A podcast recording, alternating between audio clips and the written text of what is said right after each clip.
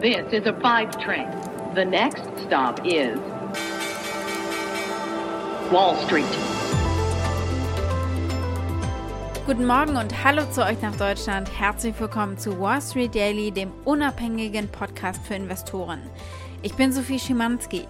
Schauen wir zunächst mal auf die Ausgangslage für heute an der Wall Street.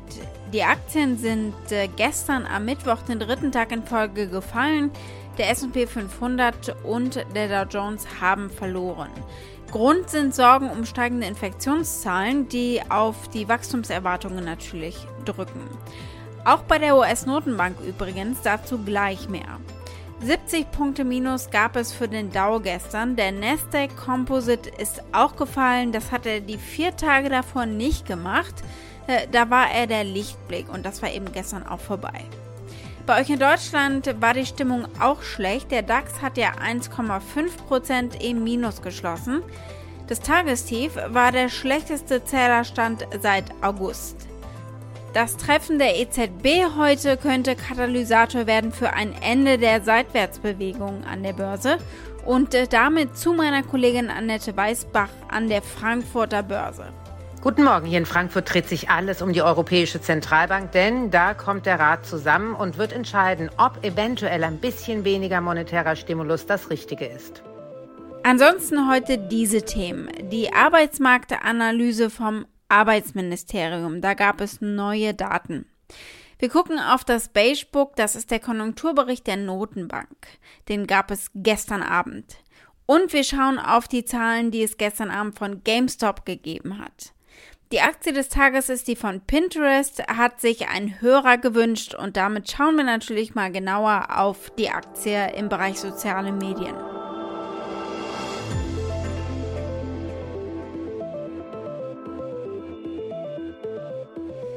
Der Arbeitsmarkt steht ja momentan immer wieder im Fokus, weil er einfach für die US-Notenbank ein wichtiger Indikator ist äh, in ihrer Geldpolitik.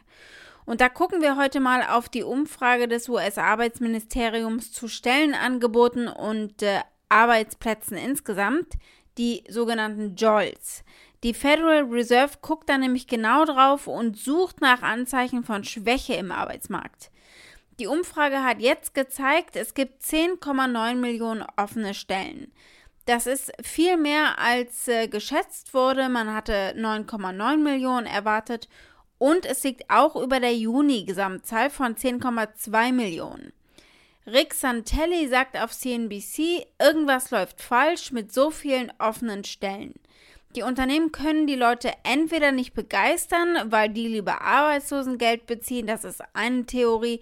Andere sagen, die Unternehmen finden niemanden, der passt für die Stelle. It's the seventh month in a row Jolts has been higher than the previous month. It really is an amazing record, and it does underscore that with record job openings, this data point goes back to 2000, never been higher, that we can't seem to be playing match game correctly with the openings versus those that need to come out of the unemployed force and move into the labor force. And this is an issue. Many believe it had something to do with benefits, which expired uh, on the Monday, that holiday. So we will have to wait and see if some of this data improves. But many believe it's just a mismatch of skills and logistics regarding laborers and jobs. Bevor wir gleich auf die EZB schauen, geht es zur Notenbank in den USA, zur Fed. Wir blicken jetzt mal auf Ihren Konjunkturbericht, das Beige das gab es am Abend gestern. Dabei ist der Bericht eine Analyse, eine Zusammenfassung von Interviews mit Unternehmen, Ökonomen, Marktexperten in den zwölf Distrikten der regionalen Zentralbanken der USA.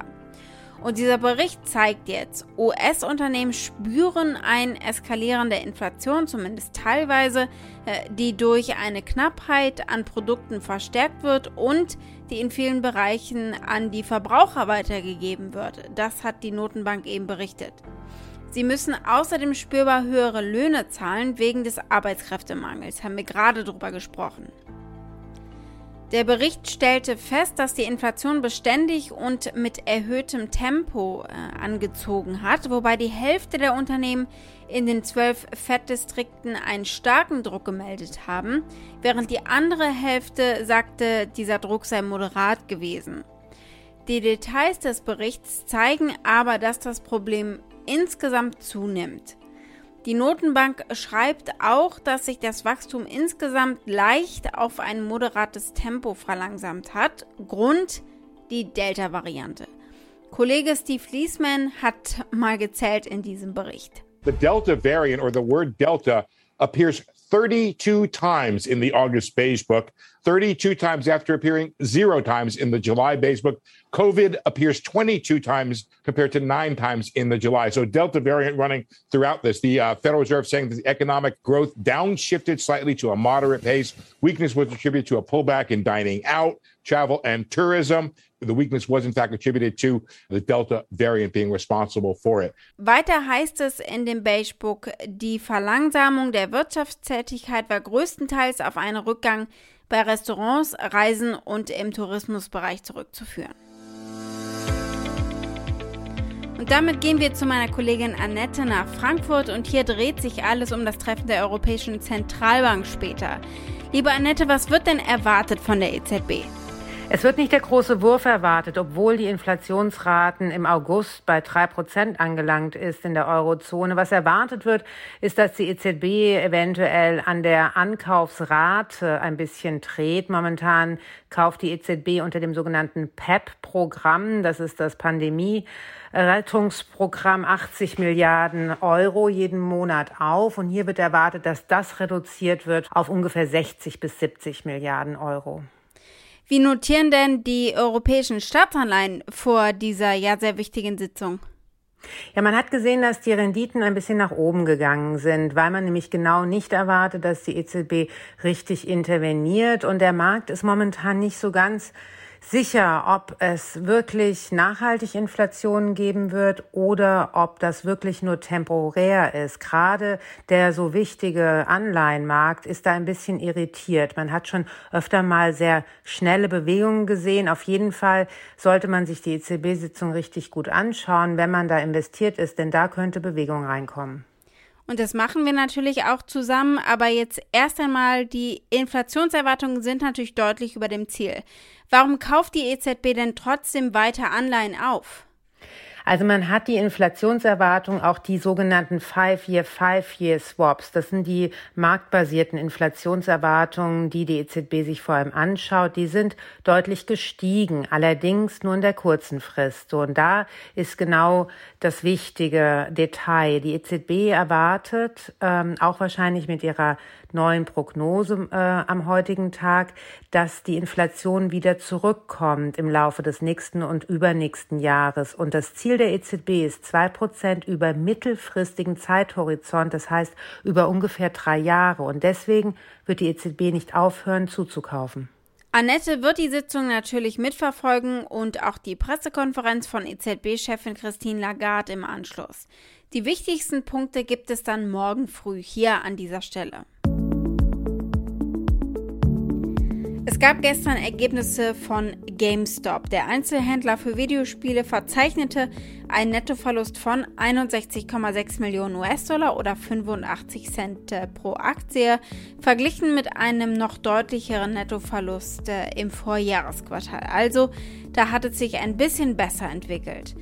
Aber vielleicht noch mehr als auf die Ergebnisse waren Investoren gespannt auf die Transformationsstrategie des Unternehmens. Über die hat das Unternehmen vorher immer viel geredet. Sie wollen äh, das ganze Unternehmen auf den Kopf stellen, aber es gab jetzt keine Details gestern äh, dazu, wie sie das anstellen wollen. Auch dieses Mal gab es keine Fragen- und Antwortenrunde für Analysten.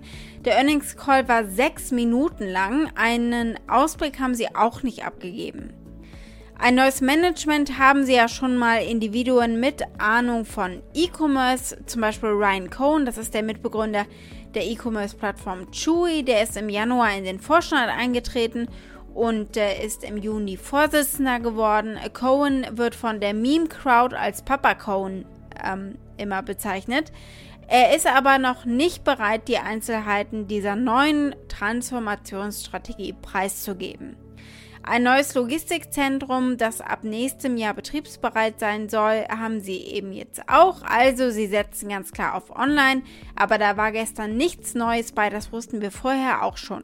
Die Aktie hatte nach diesen Ergebnissen etwa 2% verloren, macht natürlich Sinn angesichts der Tatsache, dass sie offenbar weiterhin keine Details verraten wollen über die Richtung, in die es jetzt weitergehen soll. Die Aktie ist dann nachbörslich sogar um äh, mehr als 8% noch gefallen. Die Aktie des Tages ist die von Pinterest. Das hat sich Christian Neubert aus München gewünscht. Vielen Dank dafür. Pinterest wird ja meist in die Ecke soziale Netzwerke geschoben. Es ist aber eigentlich eine Art Online-Pinnwand, auf der vor allem Bilder geteilt werden, aber nicht so sehr von sich selbst wie bei Instagram zum Beispiel, sondern eher von Dingen, die man kreativ erschaffen kann. Also es geht um Einrichtungsideen, Tortenkreation, selbstgenähtes und so weiter. Und Pinterest war tatsächlich die heißeste Social-Media-Aktie des Jahres 2020. Aber die Wall Street wird vorsichtiger, nachdem es einige enttäuschende Quartalsberichte gegeben hat und somit natürlich Zweifel daran, ob Leute, die in der Pandemie aktiv waren und geworden sind, das auch bleiben. Auch da sind sie eine ganz typische Social Media App. Bei den anderen gibt es diese Sorgen ja auch. Letztes Jahr gab es einen fantastischen Anstieg wirklich der Nutzerzahlen und äh, höhere Werbeeinnahmen damit. Aber dieser Rückenwind, der 2020 auch zu einer Aktienrallye von 254% plus gesorgt hat, scheint mit der Wiedereröffnung der Wirtschaft nachzulassen. Die Zahl der aktiven Pinterest-Nutzer ist im zweiten Quartal gefallen. Diese YouTuberin hier, die spürt das. The question is Do people actually use Pinterest anymore? I've said in the past that I draw most of my design inspiration from Instagram, to be honest. But I'm always on Pinterest. Every time I make one of these videos where I'm putting inspiration photos up of stuff I'm talking about, I mainly use Pinterest for my work I don't really go on Pinterest just for fun, but now that I've been using it a lot more, I'm like, why are we not on Pinterest? Die beiden letzten Quartalsberichte des Unternehmens waren gefolgt von zweistelligen Kursrückgängen und jetzt hat Argus Research die Aktie herabgestuft. Die Aktien sind im Jahr 2021 bislang um 16 Prozent gefallen und bleiben damit auch hinter den robusten Zuwächsen von Twitter, Snap und äh, Branchenführer Facebook zurück. Gucken wir mal auf Analystenstimmen dazu. Der aktuelle Konsens unter 29 befragten Analysten besteht darin, Aktien von Pinterest zu halten. Die 24 Analysten, die 12 Monats Preisprognosen für das Unternehmen anbieten, haben ein mittleres Ziel von 71 Dollar und äh, diese Medianschätzung entspricht einem Anstieg von 30 Prozent knapp gegenüber dem letzten Kurs. Wall Street. Damit war es das für heute. Ich hoffe, ihr seid morgen wieder mit dabei und dann schauen wir unter anderem auf die EZB-Entscheidung, auf das Flugtaxi-Startup Lilium, das sich äh, morgen eben zum US-Börsengang beraten wird und auf den Freitagnachmittag erscheinenden Verbraucher- und Erzeugerpreisindex in den USA. Schickt gerne auch eure Fragen oder Vorschläge für eine der nächsten Ausgaben, am besten als Sprachnachricht. Ihr erreicht uns unter wall-street-daily at mediapioneer.com. Habt einen schönen Tag heute noch. Bis morgen, eure Sophie.